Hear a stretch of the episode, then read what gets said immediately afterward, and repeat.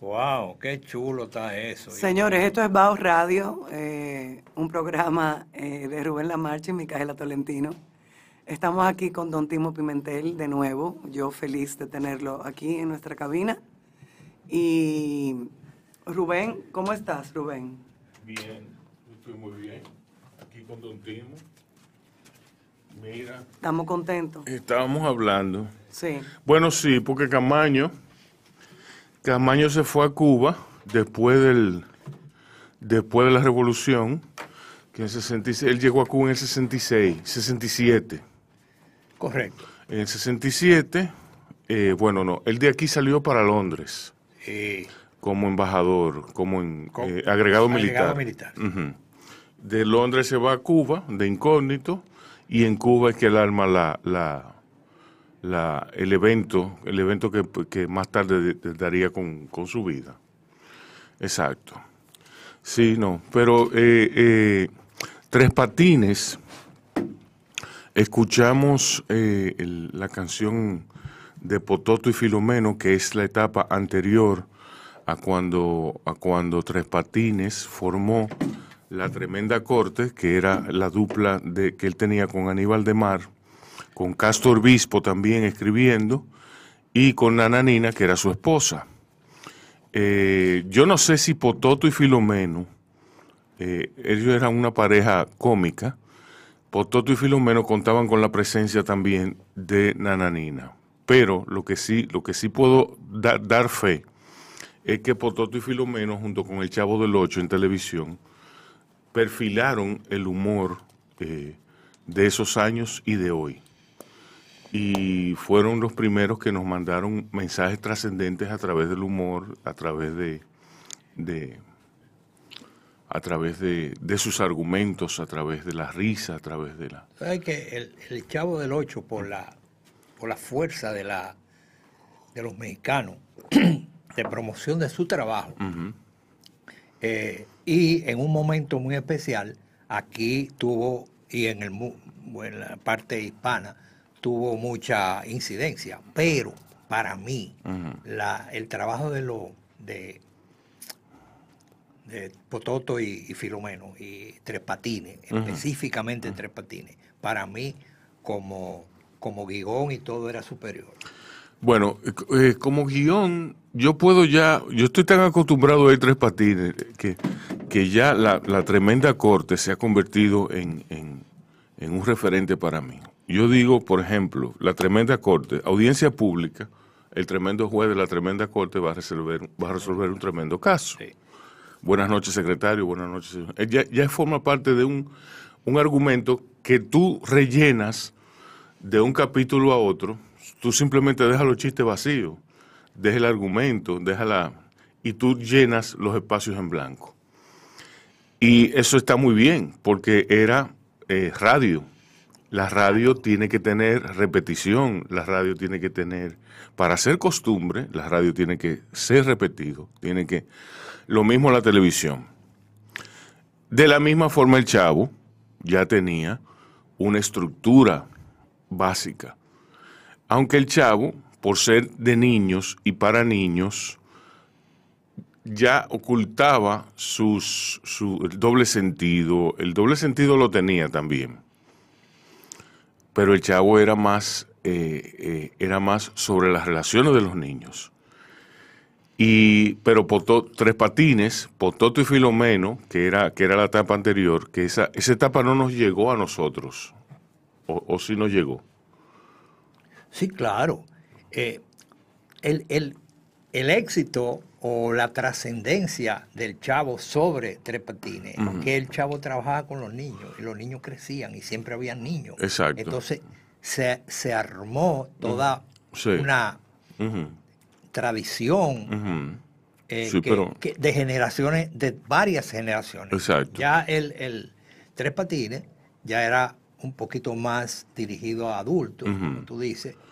Sí, pero también hizo Y se tradición. quedó en nosotros los adultos, pero la, tra- la transición a los niños de ese, de ese momento, no, aunque sigue vigente en los adultos nuevos que lo oyen. Exacto. Eh, yo no sé hasta qué punto eh, la tremenda corte se, se retransmite toda, sí, se retransmite a las dos, dos veces al día. Dos veces al día. Dos veces al día, por la mañana y por la tarde. Wow. Sí, sí, sí. Es increíble. Es increíble. Y, y es actual. O sea, todavía tú. Y, y una cosa importante es que su estructura radial, como tú comentaste antes, estaba muy basado en la novela radial anterior. Exacto. Exacto. Donde la gente hacía hasta los sonidos de la, cuando abría una puerta. todo, todo, todo. Sí, sí. Ellos lo usaron mucho. Sí, sí. No, porque ahora es que, que, tú que tú compras una discoteca en, en, en internet y traes todos los sonidos que, tú, te imaginas. ahora, ahora, ahora, lo, ahora lo di yo que lo, los, los ingenieros de sonido la tienen fácil. Antes había que comprarlo, había que, había que tocarlo, había que ponerlo. había personas que hacían determinados sonidos que eran clave para ese tipo de cosas y lo contrataban para eso. Nada sí, sí. Increíble, ¿eh? Sí. Eran los días, era sin duda alguna los días dorados de la radio. Eh, sí. Yo lo que, lo que me interesa sabe, averiguar es en qué momento, porque para Fidel, para Fidel Castro, no, no era, no estaba, o sea, no, a Fidel no le escapaba, no se le escapaba ni una. Por algo gobernó Cuba con mano férrea durante años. Décadas. Eh, eh, décadas. Eh, a Fidel, sin duda alguna, la capacidad propagandística del programa de Pototo y Filomeno le, llegaba. Y él lo utilizó como, como, como, como tal, como, como un arma. Pototo y Filomeno mencionan a Fidel en su canción. Una canción que fija una posición precisa en cuanto al Caribe, geopolítica, que fija una posición, una posición precisa en cuanto a la tiranía de Trujillo, de los cubanos, y eh, eh, ellos mencionan que dentro de eso Fidel dice, o sea, eh, Fidel ya estaba en el gobierno.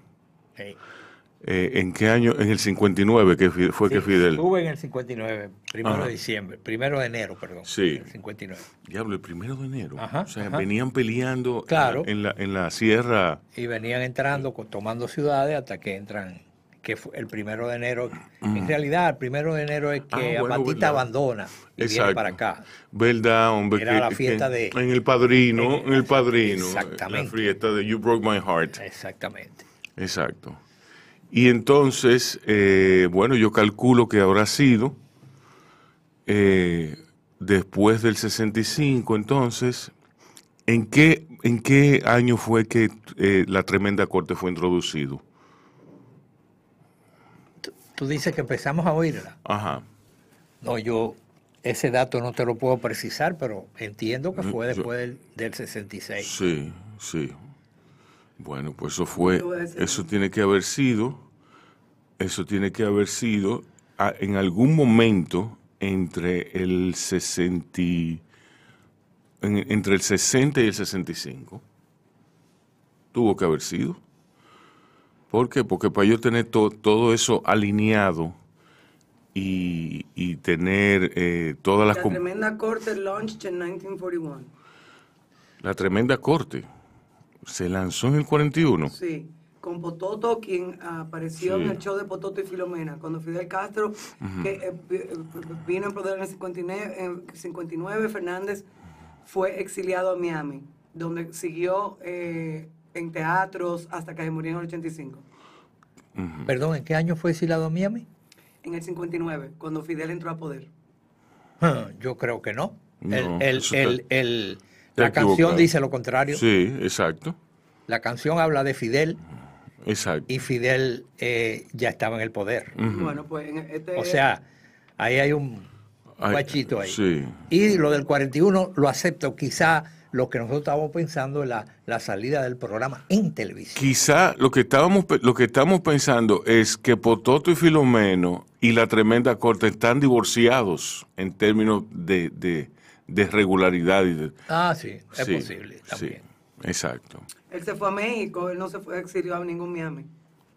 Él se fue a México primero, después a Puerto Rico y después fue a Miami. y después fue a Panamá, después fue a Perú y después murió en Miami. Pero él no fue a Miami. Ese fue el, el Wikipedia americano y le estoy leyendo el Wikipedia ¿Y en qué año? en, en español. No, dice que en el 59, es después de la revol- del triunfo de la Revolución Cubana Sí. y la caída del régimen del dictador Fulgencio Batista, Sí. se exilió de Cuba. Pero fue Llegó mucho- a México y después a Puerto Rico, participó en teatro, televisión y cine. No, y estuvo aquí también. Él estuvo No, aquí. Estuvo aquí mucho Sí, tiempo. mucho tiempo. Bueno, aquí no lo dice. Y vino el hijo de él Está también. Incompleto, obviamente. Sí, El sí. hijo de él también, que era Eso parte después es de. Sí, no, eso. elenco. Sí, sí, sí. Bueno, eh, en todo caso es memorable esa, esa canción de Pototo y Filomeno. Yo no, la- no la conocí. Sí, mucha gente no la conocía. Yo, yo en mi vida la Y en un momento que la oí, en un, un pedacito, parece que ese pedacito sí me sonó, pero en realidad lo primero no, no lo oí nunca. Ujú. Que no se pudo haber oído si, si fue hecho en el 60. ¿no? Exacto. Aquí no pudo haber sido. No, no pudo. Porque eso era un... Eso era un anatema. Claro, aquí, oír Dios, eso. Claro que sí. Bien, en todo caso, ahí está, ahí está la canción de Pototo y Filomeno. Eh, tres patines con la tremenda corte a cuestas. Don Timo, cuénteme de, de Orlando Menicucci entonces. Orlando Minicucci, Premio Nacional de Artes Visuales. Usted también. Tremendo artista. Bueno, pero ya eso se olvidó, eso fue en 2016.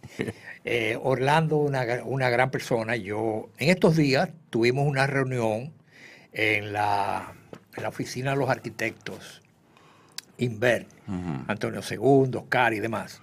Eh, una reunión informal de amigos, y ahí estaba don Juan Eve, estaba Or- Orlando, y, y un grupo de nosotros, los amigos de Simples, que se, se llama la, la compañía. Y ahí surgió, alguien dijo, pero ven acá, ¿por qué ustedes dos que son, eh, tienen, tan galardonados, el premio, no sé qué, no hacen algo juntos? Y entonces dije yo, bueno, mi taller está disponible. Y Orlando accedió inmediatamente y planeamos darle, darle forma al proyecto y empezamos el día 5.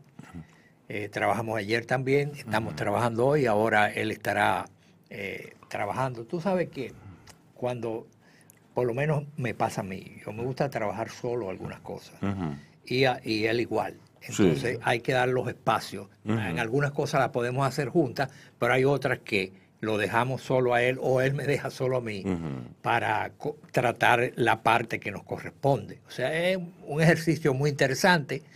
Él en realidad tiene, eh, tiene, ¿cómo te digo? algo de, de conocimiento sobre la, la- la técnica del barro, porque cuando estudió su- en sus inicios fue, fue de las primeras cosas que hizo. Trabajó en Sí. Santiago con eso. Y eh, algunas cosas que se puede equivocar, yo le digo, no, mire, esto no se puede hacer así, o tenemos que mojar más aquí o más acá, porque yo estoy el día entero con eso. Pero, pero él tiene, tiene la, la manera de, de trabajar. Yo tenía una pregunta que, que quizá, que, que es sobre el barro. Eh, ¿qué, ¿Qué incidencia tiene en el producto terminado una alta calidad y una baja calidad en el agua? Bueno, mira, para empezar a contestarte eso, vamos a decir que hay dos tipos de barro, el barro de aluvión y el barro de mina. Eh, algunos del barro de mina tienen características tan especiales plásticas que tú lo puedes usar sin hacer nada. Ellos vienen ya con toda la, la proporción de los elementos. En otras ocasiones tú tienes que mezclar elementos y ese elemento se mezcla con agua. Yo con agua. Eh, generalmente el, la mejor, y eso te lo da, te lo, te lo enseña el barro de aluvión, la mejor combinación es, el barro, es la lluvia, el agua de lluvia, Sí. que es igualito que pasa con la planta, el agua de lluvia primordialmente es lo mejor, y después que viene el agua de pozo y finalmente el agua tratada. Pero para la- las plantas el agua de lluvia es mejor, igual que para la formulación del barro. Mientras más pureza tú tengas en tu agua, eh, pero no es determinante. No. Eh, hay otras, otros elementos. Cada, cada artista que trabaja el barro eh, se comienza a buscar su propia formulación de acuerdo al trabajo que hace. El barro que yo uso, por ejemplo, yo soy muy brutalista con, con el, uso del barro y mi barro es muy fuerte, muy tiene mucho agregado de chamota. Chamota es barro quemado, molido y agregado al barro para producir una mayor fortaleza del barro y una mayor resistencia a altas temperaturas. Después hay otro barro que es el barro de modelaje, modelado, que es un barro más suave, que ya para trabajo mucho más fino. con mi barro no se puede modelar bien porque tiene, es muy rugoso, muy fuerte. Pero el agua es determinante. Yo una vez, eh, para probar, porque me gusta eh, investigar todo, y, lo hice con, agua de sal, hice una mezcla con agua de sal, y eh, produjo unas alteraciones corrosiva dentro del barrio a posteriori. O sea, y eso definitivamente vino por la sal que viene incluida en el barro. La sal. ¿Y qué pasó? O sea, las piezas se requebrajaban. No, se, se, se, volvían, ¿cómo te puedo decir? Como si fueran cristales, se cristalizaban poco a poco y se iban disolviendo. Eh, yo recuerdo que se me invitó a La Habana a un, a un evento de la, de la, el Museo de la Cerámica, que en, ese, en esa época eh, el señor Alonso era director, murió ya, y yo mandé una pieza pequeña, una pieza pequeña que no la llegué a, a ¿cómo, como te digo? La, la hice con, agua de sal. Y entonces la pieza empezó a salirle eh, como si fueran cabellitos muy finos, como, como la nieve, como los copitos de nieve cuando se van formando. Y para ellos eso fue, un, eh, o sea, hicieron eh, fotografías secuenciales porque creían que eso era a propósito y eso fue un error de de, la construcción. Yo nunca pensé que eso iba a pasar a posteriori. Y entonces se fue, pero, y finalmente todo se fue diluyendo y se quedó en, y para ellos se fue. Sí, el acabose. El acabose. Y fue una cosa totalmente fortuita. Eso pasa también con algunas técnicas eh, donde tú usas sal eh, para, para conseguir algunos colores. Entonces, si tú la superficie de ese barro no le das una, un pulimiento súper especial, casi vidriado, entonces eso va a comenzar a, destruirse. ¿Cómo se da el vidriado? Con, con ¿cómo te digo? Con, una, con un líquido especial, con un glaze, le llaman glaze, un sobrecubierta, sería la, la palabra, la traducción en español. Es un líquido sobrecubierta que, se, que, es especial para, para, dar ese vidriado. O sea, la pieza normal de barro tú la haces, la, dejas que se seque bien, la quemas, esa primera quema se llama bizcocho, y después que la quemas, entonces tú la pintas. Y después que la pintas, tú, la puedes pintar de dos maneras.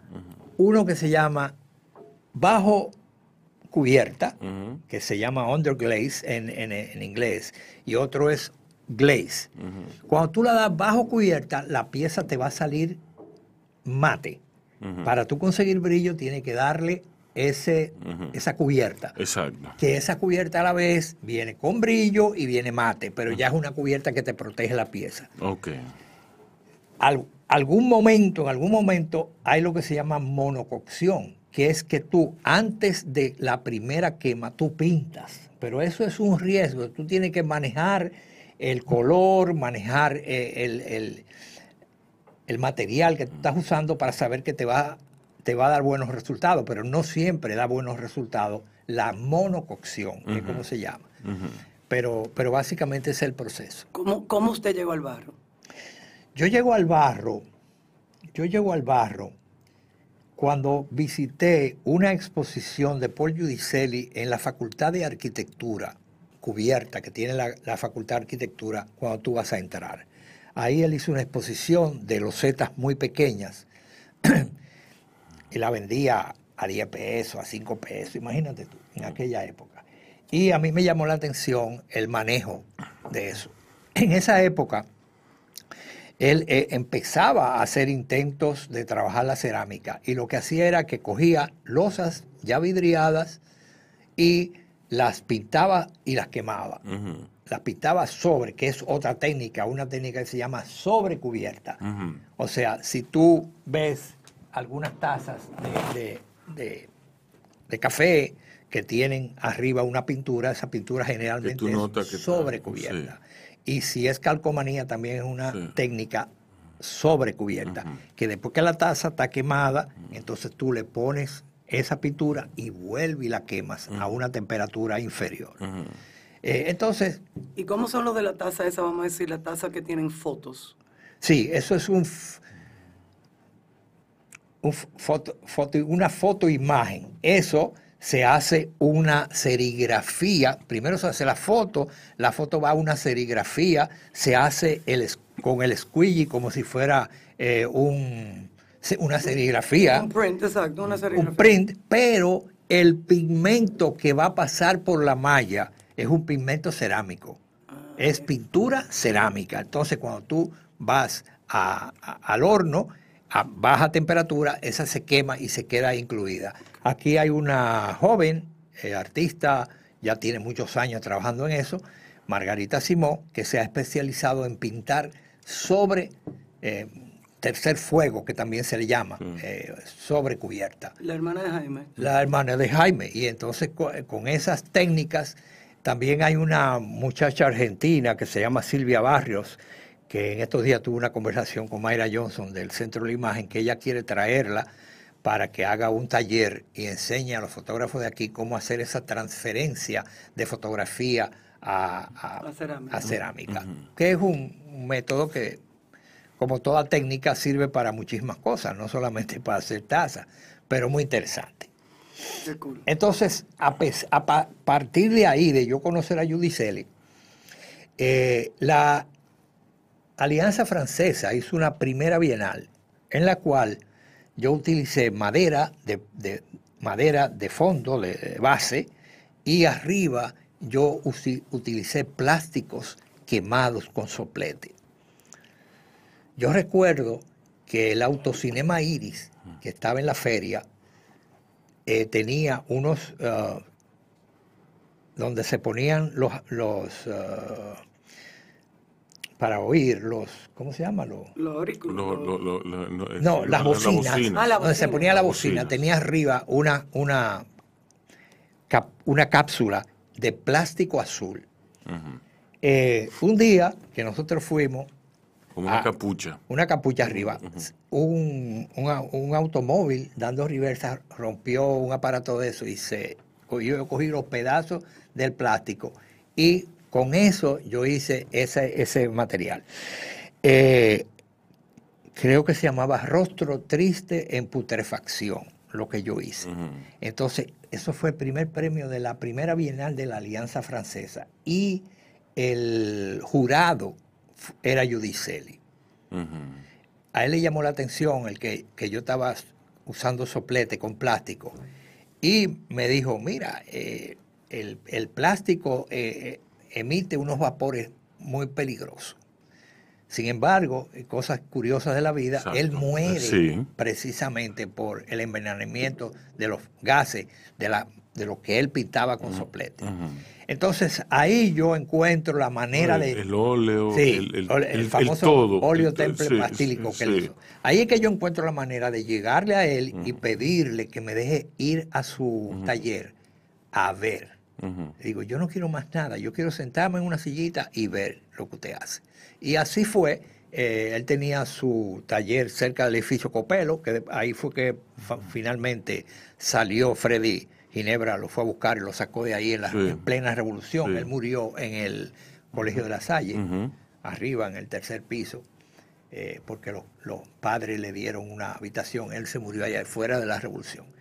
Y, entonces a partir de ahí yo empecé a visitar su taller y, y, no hablaba nada. Yo las primeras veces que iba me sentaba en una silla nada más a verlo trabajar y a oír lo que él me decía. Y a veces me decía, pásame tal cosa, pásame esto. Y me iba enseñando. Él trabajaba, inventaba, porque trabajaba con los, rojos, los rojos de él, lo conseguía con las luces traseras de los vehículos, que eran antes de vidrio. Y ahí él corría, partía eso y hacía pedacito. El amarillo de igual. El azul de las botellas de vidrio de leche de magnesia Philip, que ahora vienen de plástico, pero es un azul así muy bonito. Y así era azul Cobalto. Y él empezó a quemar eh, en los talleres de del Senadarte, allá arriba, que había unos hornos y no sé. Pero él usaba mucho el soplete. Eh, a mí me interesó y entonces empezamos a, empecé yo a querer hacer cosas como la que él hacía. Pero volviendo al tema, con barro y con losas ya hechas, ya losas vidriadas comerciales. Y entonces, en los años, después que él muere, yo decido seguir con la cerámica. Había una señora, hermana de don Pepe Bonilla, eh, apellido Fernández, eh, hermana de padre, creo, no sé, pero hermana de, que era profesora de cerámica. Ella era distribuidora de, uno, de una casa de productos de cerámica y traía hornos y demás. Y yo empecé a ir a las clases de ella, donde el único hombre era yo. Habían como 10 mujeres, porque lo que hacían era florerito y cosas de así. A mí lo que me interesaba era eh, la técnica y sobre todo trabajar con los hornos. Eran hornos eléctricos, la luz no se iba en ese momento y tú podías tener la continuidad, que es lo importante en, en cuando tú estás quemando. El problema de la cerámica hoy es que tú no tienes la garantía de que vas a tener todo el, patrón de trabajo con, energía y de, la única manera es cuando tú estás, por ejemplo, en una industria grande, que cuando se va la luz transfieren inmediatamente a una planta grande y se puede hacer. Pero si tú estás en una casa, entonces eso bajó mucho el tema de la cerámica aquí, se quedaron muchísimos hornos por ahí tirados y muchísimos hornos abandonados. ¿Cuánto tiempo, cuánto tiempo después que, se, por ejemplo, que se va la luz, se, fue la luz ahora, cuánto tiempo aguanta la cerámica? No, no, no, ella aguanta todo lo que sea. Lo que, el problema es que te va a incidir en los resultados de los colores. Exacto. O sea, eh, eso tiene un patrón que la, va subiendo y va bajando. Ajá. Si tú subes aquí y mantienes eso ahí, exacto. no hay problema, pero cuando te baja, entonces ya hay problemas de... Sí. Y la gente se desespera. Y cuando le salen dos o tres cosas malas, entonces se, se desencanta, se desencanta del tema. bueno, vamos a una musiquita y regresamos en breve. Vamos. Don Timo, mejor pregunta. ¿Cuándo usted comienza con las artes plásticas?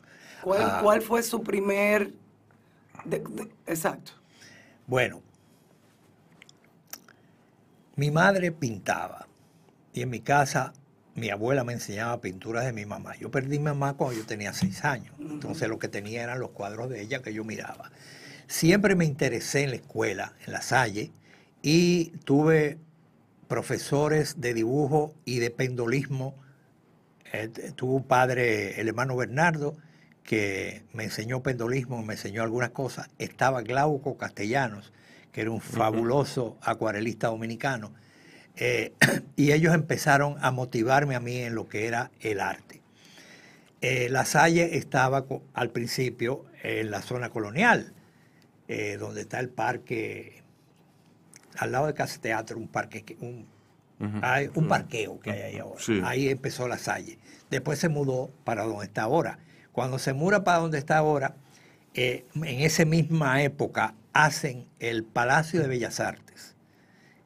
Y yo vivía a, dos esquinas del Palacio de Bellas Artes. Entonces, cuando yo terminaba mis tareas de, la, escuela, me permitían ir a Bellas Artes. A ver, porque yo no me podía inscribir, porque no, no tenía, eh, no podía por el tiempo. Yo iba a ver. Y entonces Gilberto Hernández Ortega, que era primo de mamá, pues me dejaba entrar a la clase y yo veía ahí, me ponía, me, me llevaba pedacitos de, De carbón. de carboncillo que quedaban y no sé qué. Bueno, o sea que fue, y las cosas que yo hacía para la, para la escuela siempre las ilustraba. Las primeras letras, como esos libros de letras góticas antiguos, yo le, me gustaba hacerle mucho dibujito y cosas, y eso me daba un plus con los, con los profesores, sobre todo algunos que eran, imagínate, yo tenía profesora Medina, a Keller, ese profesor de, increíble que había en la Salle, y, y- esa gente eran sensibles a- al arte y me permitieron que yo me expresara. Después, eh, cuando llega a la universidad, pues yo tengo necesariamente que empezar a dibujar, sobre todo en, en anatomía. Cuando se estaba haciendo disección había que dibujar. Mi padre me regaló una cámara y me dijo que eso era una, era una herramienta importante, que iba a ser una herramienta importante en mi vida, en cualquier profesión que yo eligiera, que la cámara me iba a ser una herramienta indispensable. Y así fue. Para mí, eh, yo llevaba la cámara a la universidad, me la permitían entrar a- al departamento de disección, que estaba, ah, era dirigido por, ay Dios mío, ¿cómo se llama? Capellán, el doctor Capellán, que era un gran anatomista. Pues yo iba, dibujaba, Los, grandes anatomistas son grandes dibujantes. tiraba, sí, claro, Sí. tiraba fotos. Papá también era un gran dibujante. Papá dibujaba eh, las lesiones que él veía en su práctica diaria. O sea, había un, un aire de, de- de- de dibujo y, y- y de arte en mi casa. Y eso me permitió eh, mantenerme así, seguir en la universidad. Eh, nunca, nunca pude estar como, como tienen la gran ventaja los muchachos de ahora, que tienen la posibilidad de, de ir a academias muy buenas que hay de arte. Eh, las universidades todas tienen eh, piezas en los pensum en Sí, sí. arte. Pero yo me relacionaba con, con los artistas, con, con Gilberto, con el mismo Paul Giudicelli que me dejó poco a poco entrar, con don Antonio Prat Ventos, Tony Prat, que, que también era otro que me dejaba ir a su, a su taller, que estaba en la Lope de Vega. O sea, eh, tuve ese contacto muy cercano. Usted pudiera decir que ellos fueron sus mentores. Sí, definitivamente sí. Para mí, Glauco Castellano fue de los pri- principales. Gilberto Fernández Díez, un español que, este- que daba clase en, en, la, en, la, en la Salle. Gilberto Fernández Díez eh, eh, y Glauco y también eh, Prat en el tema de, de- del el manejo de la madera en el, en el sentido, yo no aprendí de eso, sí aprendí de, yo tengo un, un cu- un cuento maravilloso con Prats, que fue cuando sacaron a- al presidente Balaguer de acá, en el 61, 62, no sé cuándo lo sacaron. Yo fui eufórico a su casa a decirle que habíamos salido ya de Balaguer, que por fin, que ya, Ay, cuando le decían un muñequito de papel. de, de ingenuo. Y, de- entonces- y él me, y él me dijo, mire, que Balaguer va a ser presidente de nuevo. Y yo le dije, don Tony, mire, me corto la mano derecha Sí. si eso sucede. Bueno, pasó esa vaina. Viene, pasa el tiempo, Balaguer gana unas elecciones, en el 66 creo, ¿verdad? Y yo recibo una llamada de Tony Pratt, don Tony. Me dice, Timo, mira, tengo un problema aquí. Me digo, dígame, dígame, maestro, dígame, dígame, don Tony. Me dice, yo necesito una mocha. Digo, una mocha. Sí, yo tengo una, le dije. Pero no, no, no. Tiene que ser bien afilada. Sí. Tiene que ser una mocha muy Para afilada. cortarte la mano. No, Sí. nada, espérate. Y yo le digo, no se preocupe, yo se la consigo. Y me, me voy para la Agustinita ahí abajo, que había un tigre, un amolador, le pongo esa vaina nítida y, me, y cojo para allá. Mire, la mocha. Y él le dice a Rosa María, le dice a la mujer, tráeme el, la, la pieza esa para cortar carne, que es una cuestión blanca, de un, muy dura, de un plástico muy duro. Y la pone ahí. Y comienza a hacerle así a la mocha. Y me dice, pon la mano ahí. Y yo pongo la mano ahí. Yo, yo, yo estoy lejos. Sí. Pongo la mano ahí. Y hace así. Me dice, María, eh, María Rosa, ven acá. eh, tráeme gasa y trae eh, meteolé y trae que sí, ok. Digo yo, coño, ¿qué es lo que quiere este hombre? Y hace así, me dice, te va a doler un poco, pero Sí. te va a dar una gran lección. Ujú. Digo yo, espérese, yo jalo mi mano. Y me dice, no, no, usted es un hombre. Usted el día tarde, no sé qué, no sé cuánto, me dijo a mí, sentado en esa misma silla, que usted se cortaba la mano si Balaguer volvía a la presidencia. Ahí está, o sea, que ponga su mano ahí. Sí. Pero más serio y con su cigarrillo aquí de este lado. Y entonces ya tú sabes. Y entonces ahí me dijo, mire, más nunca haga ese tipo de juicio. Sí. A la, increíble. Sí. Pues sí, eh, esas fueron Una mis- buena lección, Sí, buena inolvidable. lección, dif- dif- sin duda. Sí.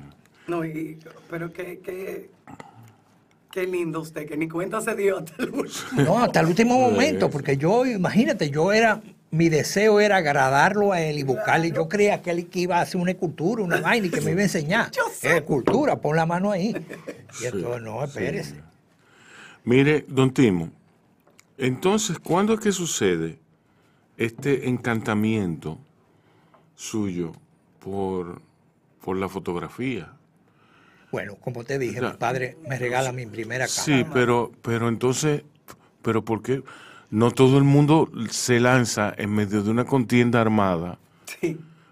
Eh, Bueno, ya eso es otra cosa. exacto, o sea, cuando yo diría que eso eh, es el, el- el- el- el deseo de perpetuar el momento de, de- No, no, No. déjame explicarte. Ajá, Mira, cuando tú tienes 24 años, yo tenía 24 años, yo acababa de recibirme de médico, yo acababa de graduarme, 24 años. A los 24 años, tú crees que tú eres invencible e inmortal.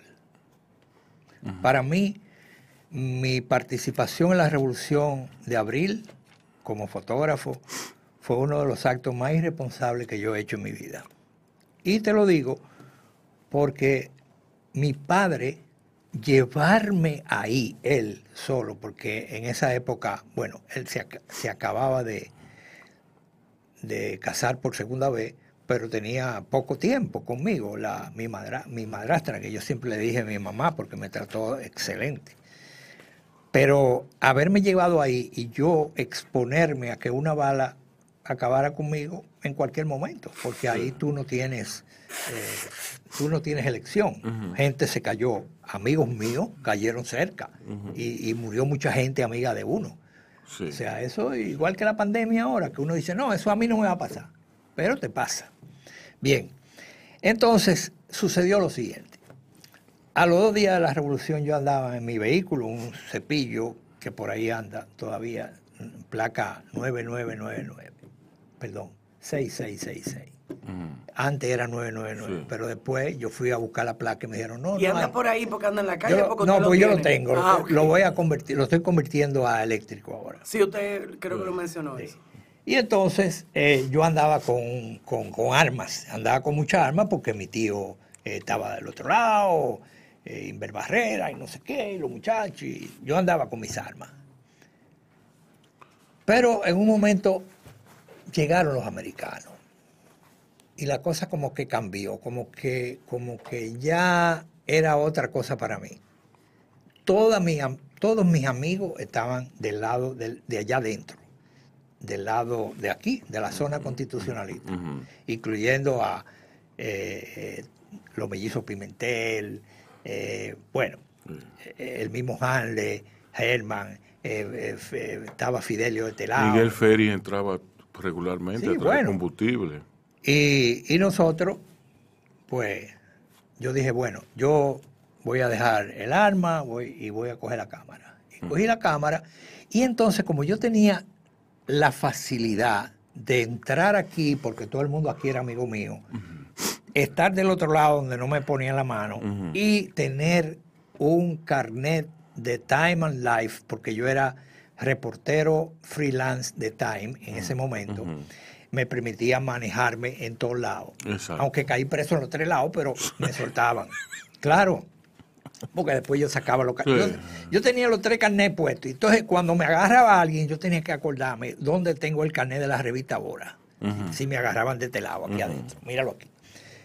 Que Bonaparte, Gotró, que acaban de darle el Premio Nacional de, Literatura, me rescató de por aquí un comandito ahí que quería hacer fiesta conmigo. Y él vino, no, no, no, ese hombre de la revista ahora, déjalo tranquilo, que sí, okay. Después caí preso en, en el, donde está la casa, donde está, ¿cómo se llama? No la casa barco, no, arriba. Me cogieron en la casa barco, pero me llevaron a... Sí, usted me hizo ese cuento, sí. Ahí, también caí preso. Y del otro lado, pues también acá rato me, paraban, pero yo sacaba esos carneses que eran mágicos.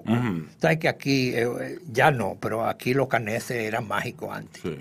Entonces sacaba un carnet y, y la gente se friqueaba. Recojan. Sí. Sí. Entonces, eh, eso, yo me, me coge la revolución, como te dije, acabándome de graduar de médico, un compañero mío, médico también, que le gustaba la fotografía, habíamos comprado mucho material porque queríamos pasarnos seis meses sin hablar de medicina ni nada, sino tirando fotos porque nos gustaba la fotografía. Y teníamos, habíamos hecho copio de mucho, mucho, mucho material. Y nos ha cogido la, foto, todo cerrado aquí. Cerró Reteba, cerró la casa eh, de la ACFA, que estaba ahí en la, en la, ¿cómo se llama? El arzobispo Meriño, que todas cerraron. Y nosotros teníamos material, teníamos negativos, teníamos eh, papel, teníamos líquido, teníamos los cuartos oscuros llenos. O sea que vamos para la calle a tirar fotos. Pero fue un acto de irresponsabilidad donde realmente pude haber perdido la vida muy fácilmente. Eh, la foto del libro, pues, eh, fueron un, un documento y en realidad en ningún momento yo pensé la trascendencia que pudo haber tenido eso. Porque si yo hubiera tenido la suficiente madurez para pensar a futuro, yo hubiera hecho mucho más fotos pensadas como testimonio y, dejar legado, ¿tú me entiendes? Pero uno estaba en la calle tirando fotos, tirando fotos, tirando fotos. Eh, yo andaba en mi carrito, que fue fácilmente identificado. Aquí veían dos, vehículos que fueron identificados muy fácil. Pedro Polanco, un agrimensor, era cónsul de, una, de un país europeo, no sé cuál. Tenía un carrito con la placa 5555 y yo tenía mi cepillo con la 6666. O sea que en un ratico ya nos tenían ubicados. Y yo dejé, hubo un tiroteo con un cepillo en el Hotel Jaragua y a partir de ahí yo dije, bueno, de ahora es bicicleta o a pie. Y pasé la revolución tirando fotos a pie prácticamente.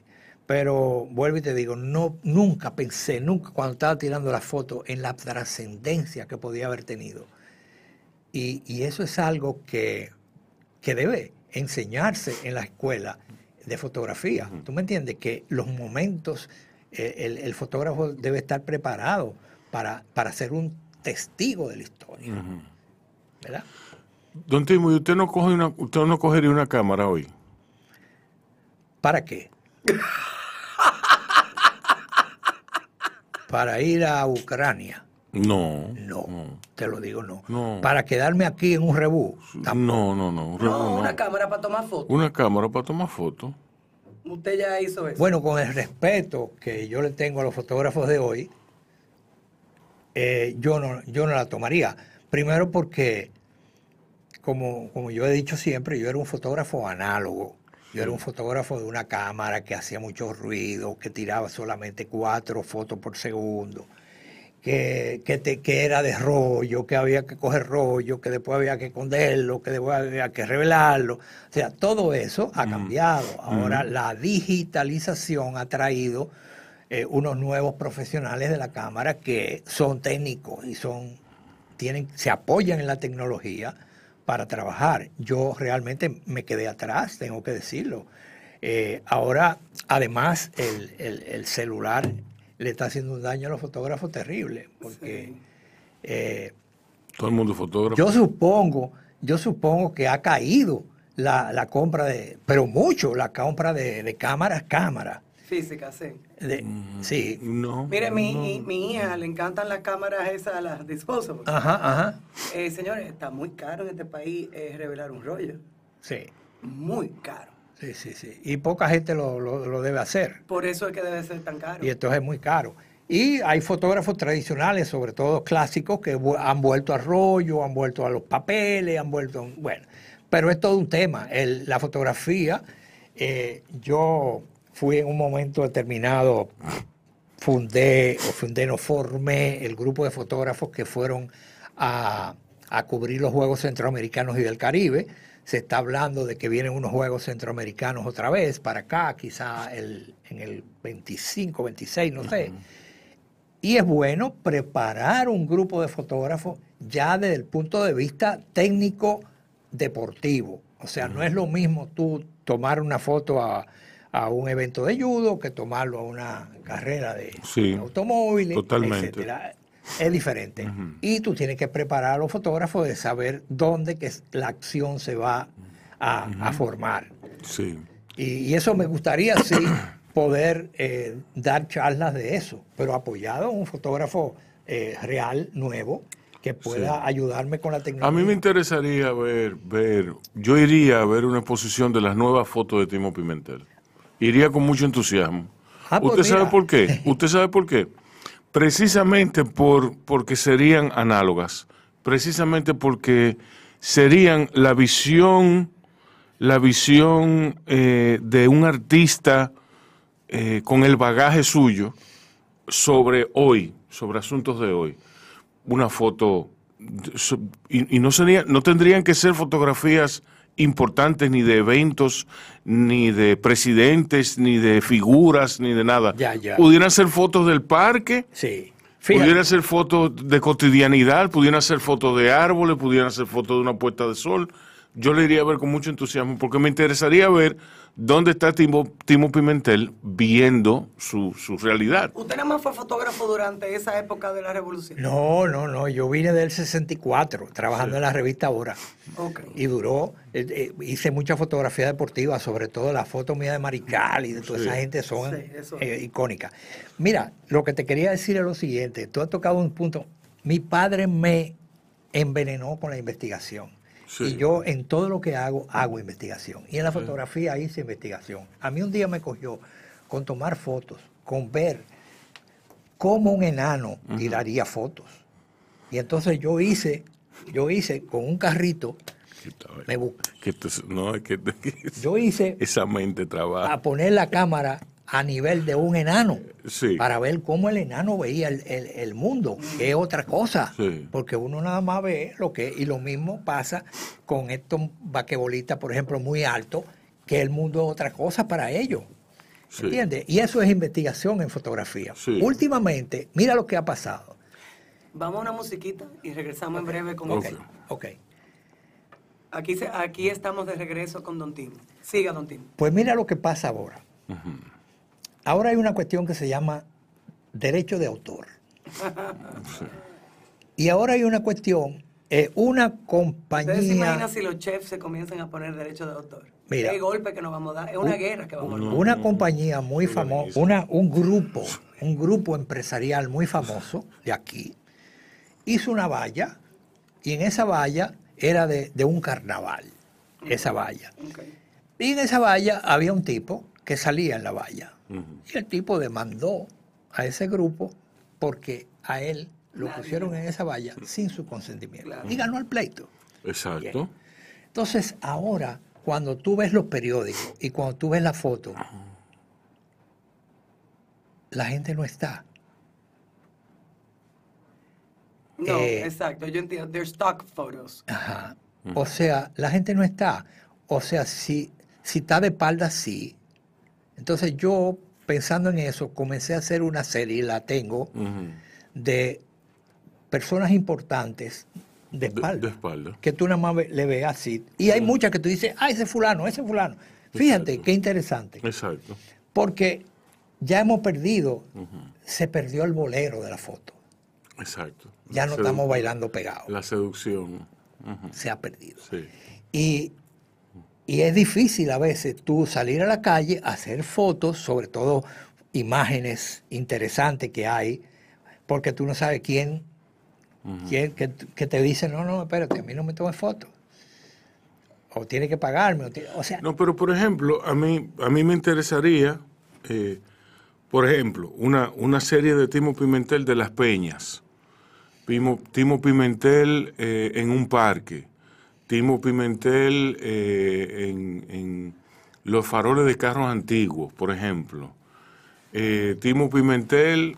eh, es que hay, es que hay mil cosas. Mira, hay mil- hay- Los balcones de la zona colonial. Los balcones de la zona colonial. Mira, Hay cuando tú mil- salgas, eh, cuando tú salgas en un automóvil, fíjate en las luces traseras de los automóviles. Exacto. Todas son diferentes. Ujú.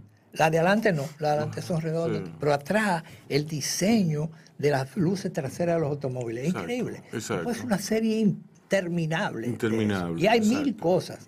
Entonces, claro, eh, otra cosa es el tiempo, ¿verdad? Ahora yo estoy metido Entonces, ahí vamos. Háblenos de los corazones de Ucrania. Ah, de los corazones de Ucrania. Mira, eh, tú sabes que nosotros estamos en el movimiento de arte furtivo.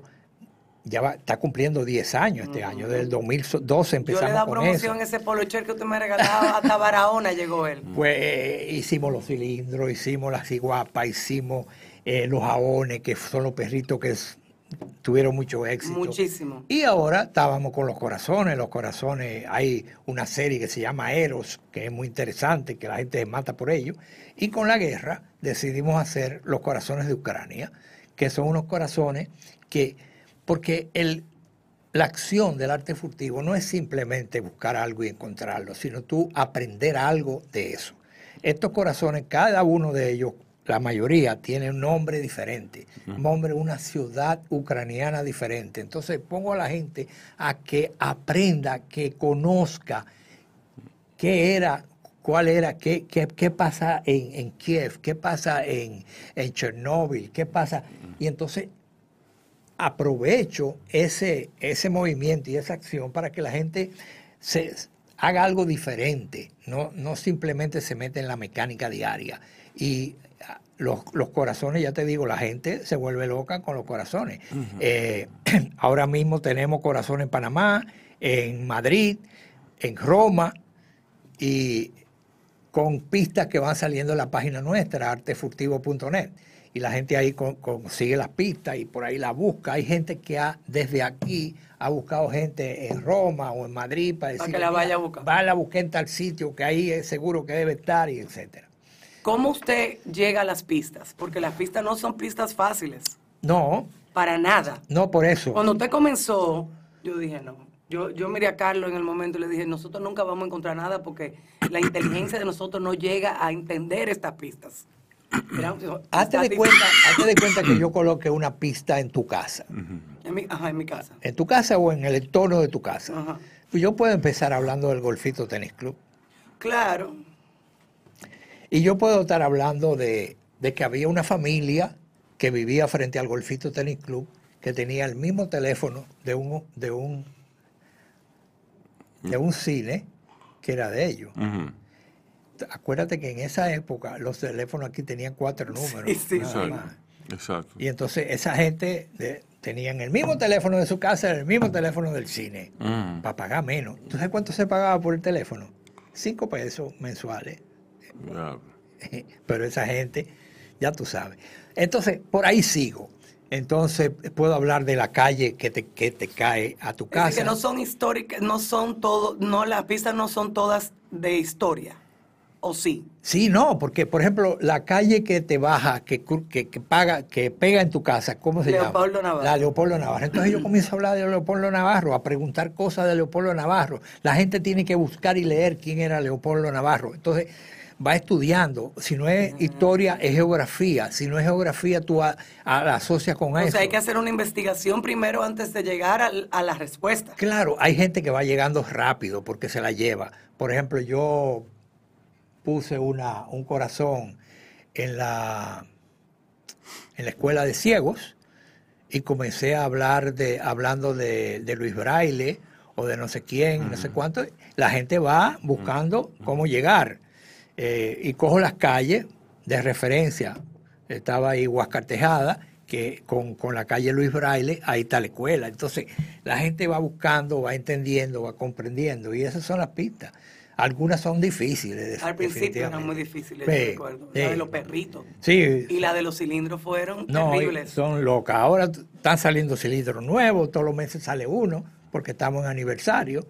Y, y, Y hay un equipo de arte furtivo. ¿Cómo así? Hay un es usted solo. usted solo. Soy yo solo. Solo, claro. Soy yo, bueno, tengo algunos apoyos. Por ejemplo, ahora mi, mi hijo, que es piloto, lleva, lleva piezas Ah, a claro. todo el mundo eh, por ahí. Pero en general son la- soy yo que coloco las piezas, que hago las piezas, que hago lo- lo- las pistas. O sea, es un, es un entretenimiento interesante porque te pone también, en la pandemia fue básico, porque la gente estaba loca y hay que, había que, que limpiarle esa mente. Fíjate qué importante. La juventud de hoy tiene un cerebro diferente. O sea, yo nací en el 41 y la persona que nació en el 2011, hay un espacio a largo, ese cerebro ha evolucionado décadas. Ese cerebro que tiene esa persona es más viejo que el mío. Yo soy más joven en el cerebro, aunque yo tengo 81 y él tenga 30.